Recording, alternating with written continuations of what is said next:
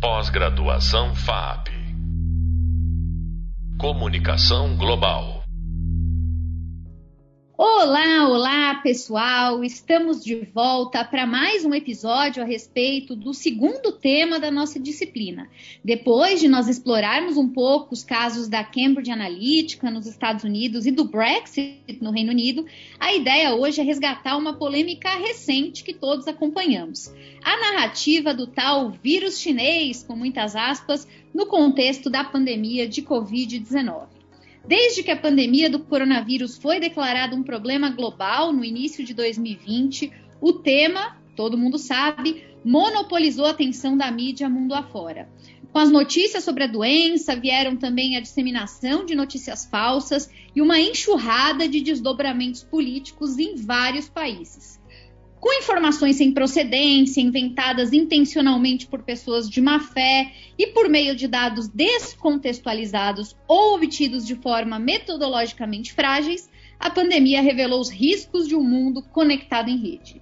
Uma vez que o vírus teria sido inicialmente identificado na cidade de Wuhan, na China, rapidamente o que a gente assistiu foi um tema de saúde global ser instrumentalizado para favorecer narrativas nacionalistas. Os líderes passaram a antagonizar os seus adversários, culpando grupos raciais, imigrantes ilegais e até mesmo governos pela disseminação do vírus. O uso intencional desses discursos, somados a entendimentos mal interpretados da doença, remédios falsos, implicações fantasiosas sobre a propagação de como o vírus acontecia, enfim, tudo isso se transformou numa crise efetivamente de política internacional. E para discutir esse assunto conosco, eu tenho o prazer de receber aqui hoje a professora Aline Tedeschi, uma das maiores especialistas em China do Brasil. A Aline é doutora em Relações Internacionais e Desenvolvimento, é especialista em política externa chinesa, coordenadora no think tank Observa China e gerente nas iniciativas Xumian e BRICS The Catalyst. Ela foi professora de Relações Internacionais na Universidade de Hubei, em Wuhan, inclusive, e hoje vai conversar com a gente sobre esse assunto. Aline, seja muitíssimo bem-vinda, muito obrigada por ter aceito o nosso convite e sinta-se, por favor, em casa. Olá, Fernanda. Olá, ouvintes. Primeiro, muito obrigada pelo convite de estar aqui trocando essa ideia com vocês. É um tópico que a gente já está aí há dois anos tratando sobre ele, né? E ele parece ser infindável.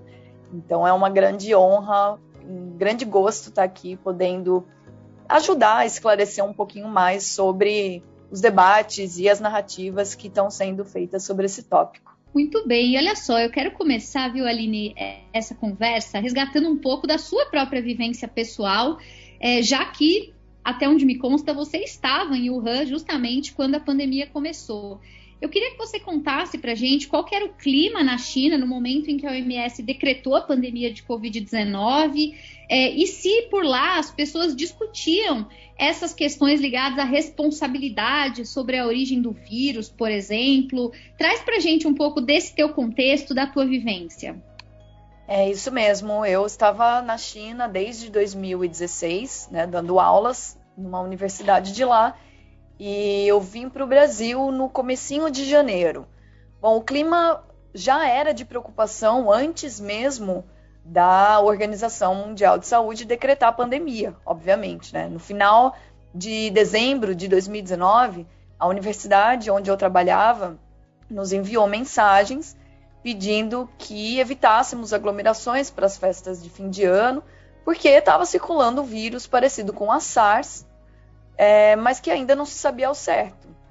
Nas três semanas posteriores a isso, a China já tinha somado mais de 2 mil casos e 81 mortes. Né? Então, os casos aumentaram muito é, exatamente por causa das festas do Festival de Primavera ou do Ano Novo Lunar Chinês, né? onde muitas pessoas viajam nesse feriado.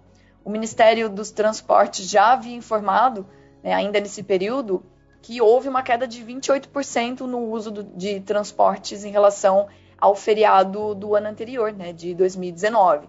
Então essa preocupação ela já estava corrente na China. Em março de 2020, eu já não pude voltar para a China, né, e o governo lá já mobilizava recursos para rastreamento de contatos que foi um dos sistemas que mais contribuiu para que a China conseguisse de fato frear as contaminações através de uma metodologia não farmacológica.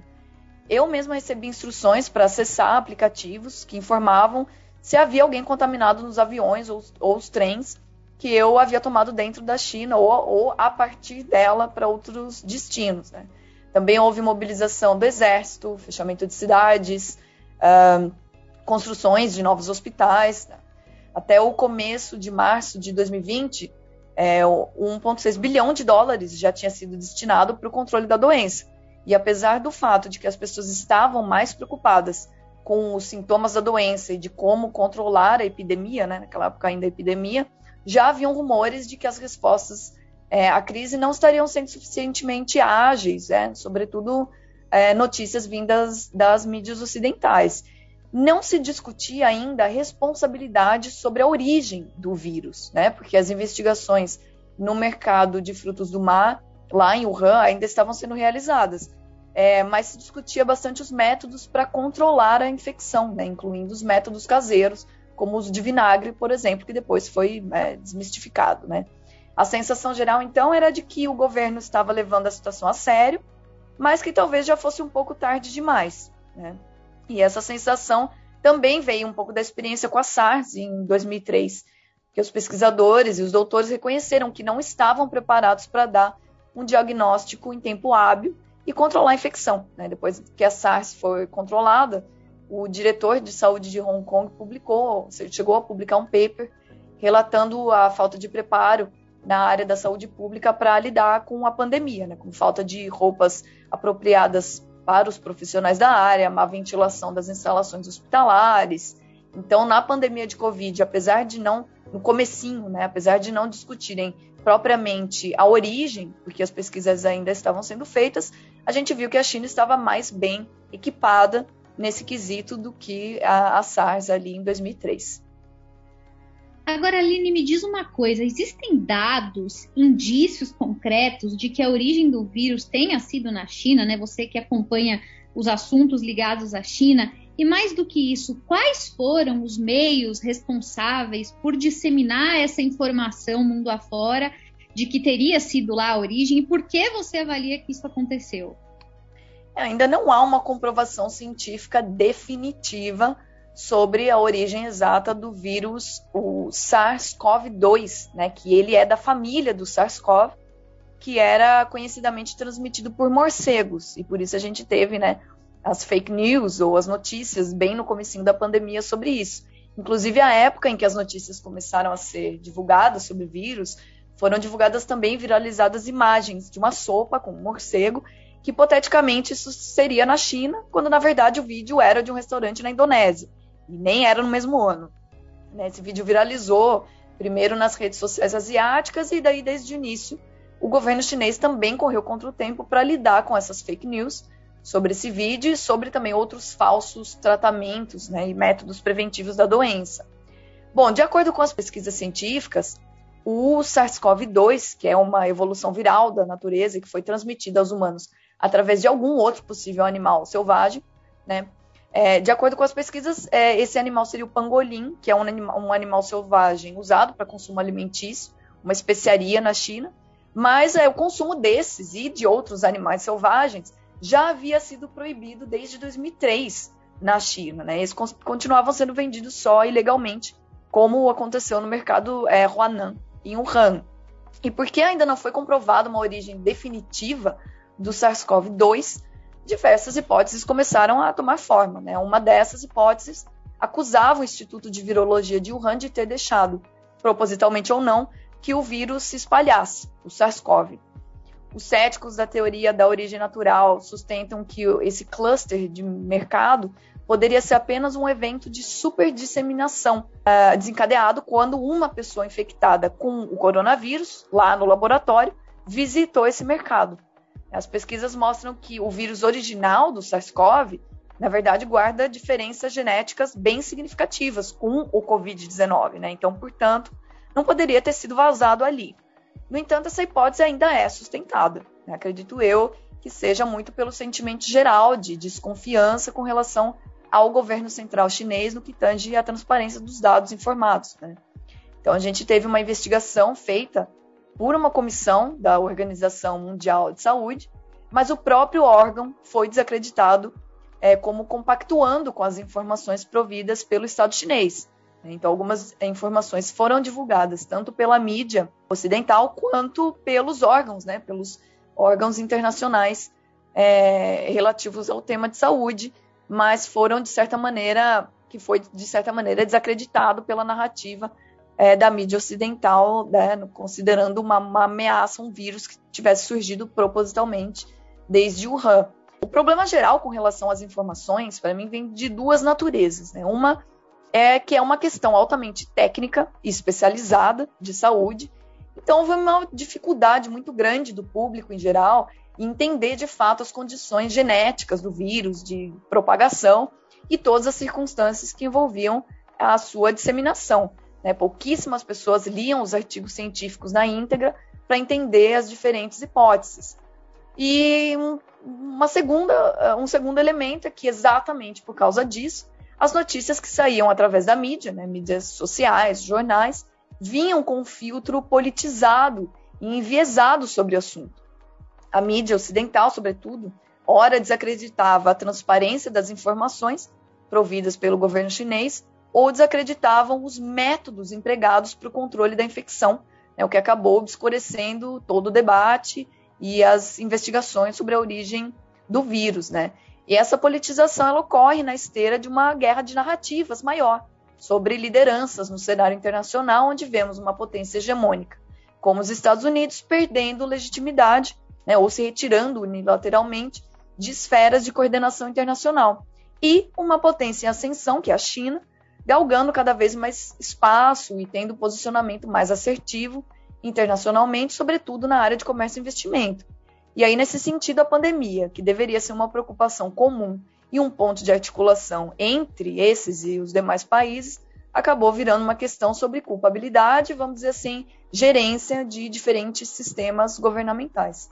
Nossa, você falou agora de algo que conecta muito com a pergunta que eu tinha aqui pensado em te fazer, porque a gente sabe que essa expressão, né, vírus chinês, que se popularizou e tal, ela ganhou muita visibilidade a, partir né, da liderança de figuras como Donald Trump, que era presidente dos Estados Unidos naquele momento.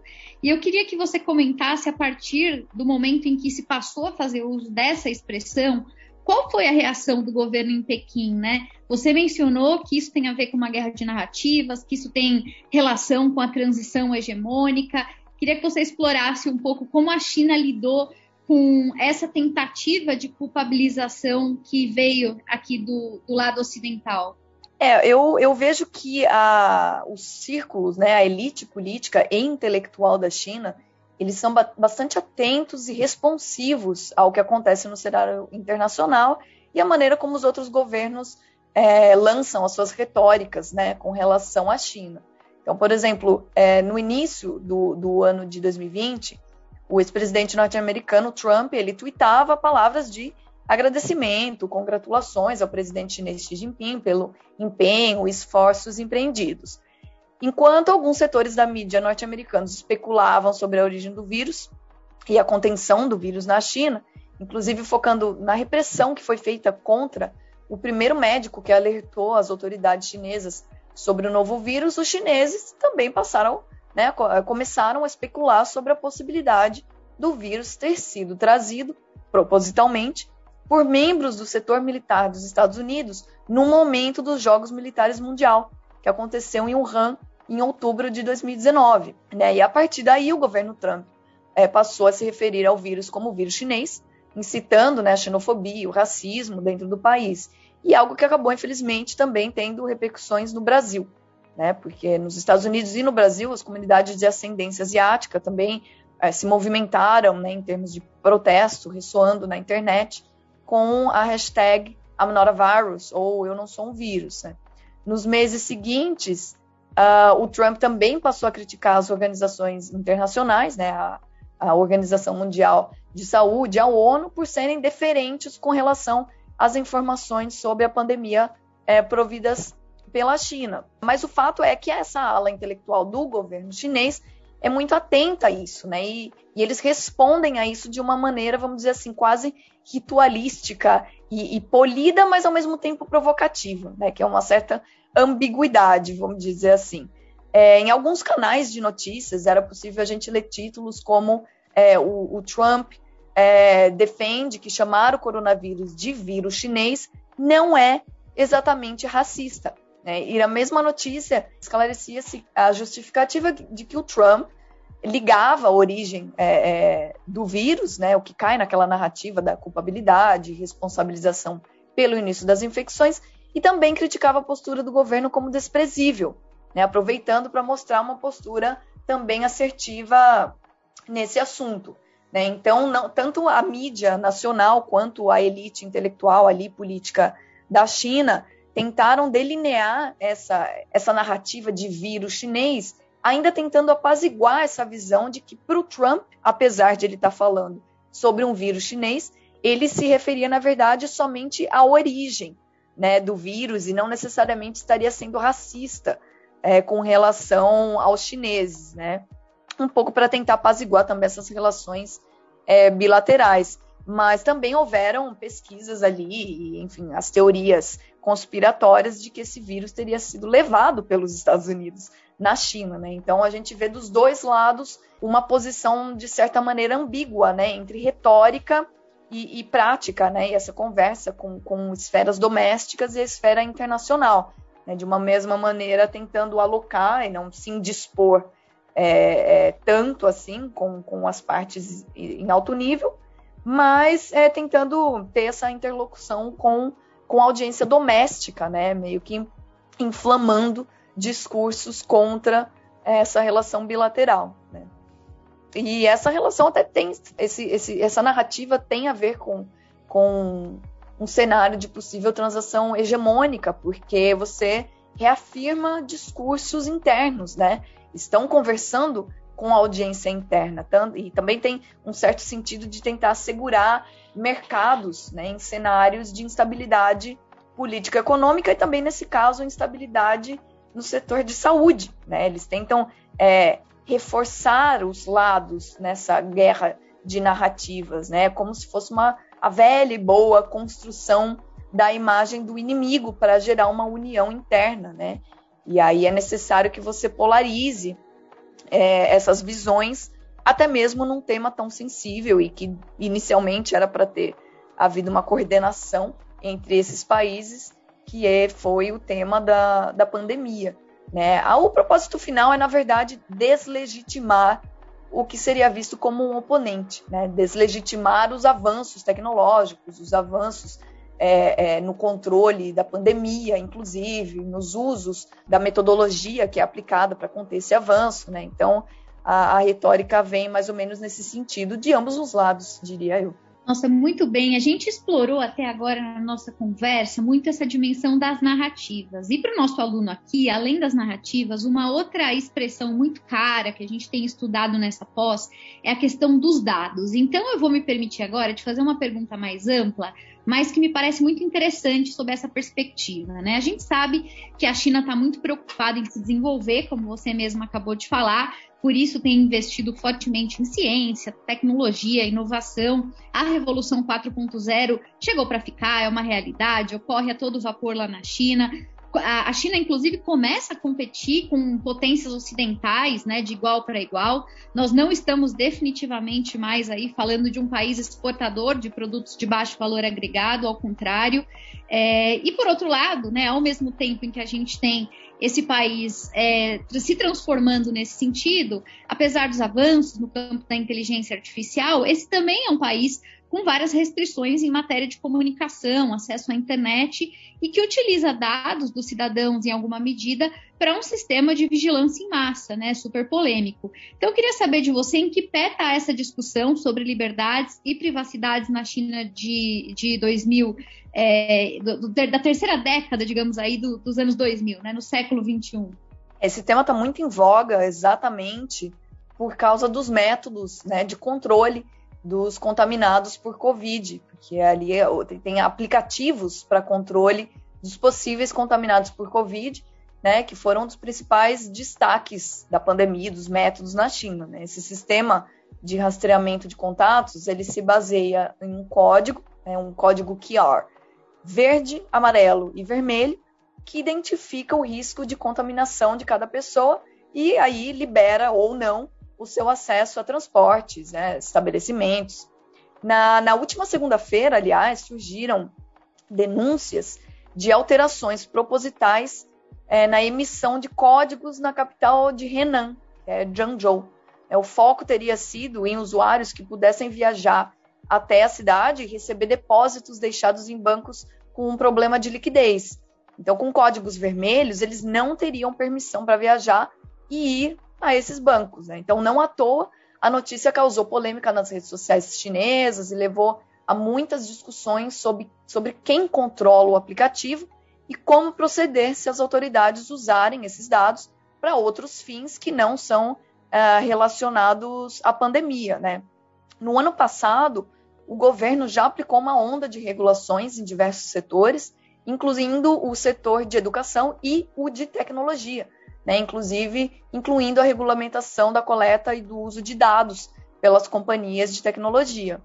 E ainda que essas leis que tratam sobre dados e proteção de informações pessoais da China tenham sido aprovadas só em 2021, essas temáticas estão em debate no país de forma mais consistente há pelo menos 10 anos. Né? A gente acha que é recente, mas na verdade não é.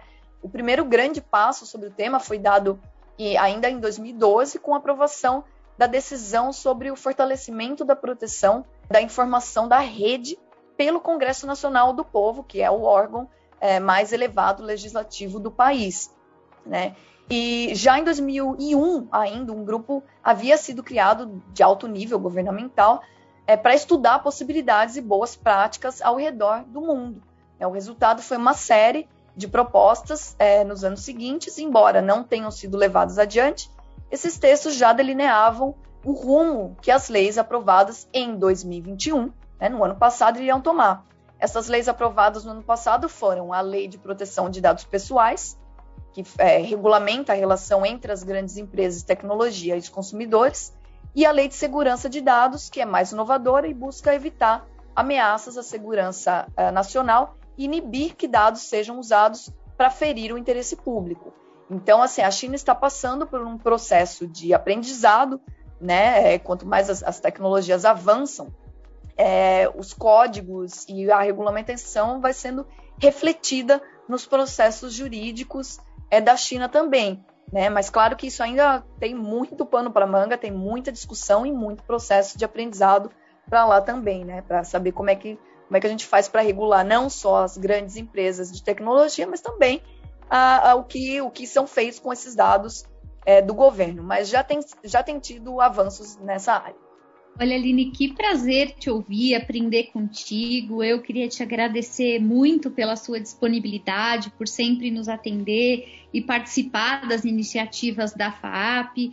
E eu queria aproveitar esses nossos últimos minutinhos, não só para te deixar à vontade para que você possa se despedir, mas também para deixar um espaço para que você é, divulgue as suas iniciativas e fale para os nossos alunos como eles podem é, aprender mais, saber mais sobre a China nesse e em outros recortes que eles possam se interessar. Bom, primeiro gostaria de agradecer muito o espaço aqui para a gente desmistificar né, certas informações, para a gente conseguir avançar no debate sobre o país que é o principal parceiro comercial do Brasil também, né? Então é importante que a gente saiba exatamente é, é, muitos detalhes sobre esse país. Eu vou deixar uma dica aqui então para os ouvintes. É, eu estou trabalhando com duas é, esferas de estudos de China que podem ajudar quem está começando com os estudos, né, ou já está também estudos avançados de China, que é o Think Tank Observa China e a newsletter da Shumien, né, shumien.com.br, observachina.com, que são duas plataformas que tentam dar cabo desses, dessas pesquisas e estudos um pouco mais aprofundados e ali os ouvintes conseguem encontrar mais referências, né, outros nos jornais, podcast também, faço o cafezinho com a Xumien toda semana, conseguem encontrar no podcast da Xumien nas plataformas de, de streaming, né, nas plataformas de podcast, e a gente continua em contato por meio das mídias sociais. Né? Se quiserem seguir é, a Aline com dois E Tedeschi lá no, no Twitter ou procurando pelas páginas do, da, das iniciativas que eu acabei de citar, Observa China e a Xumian.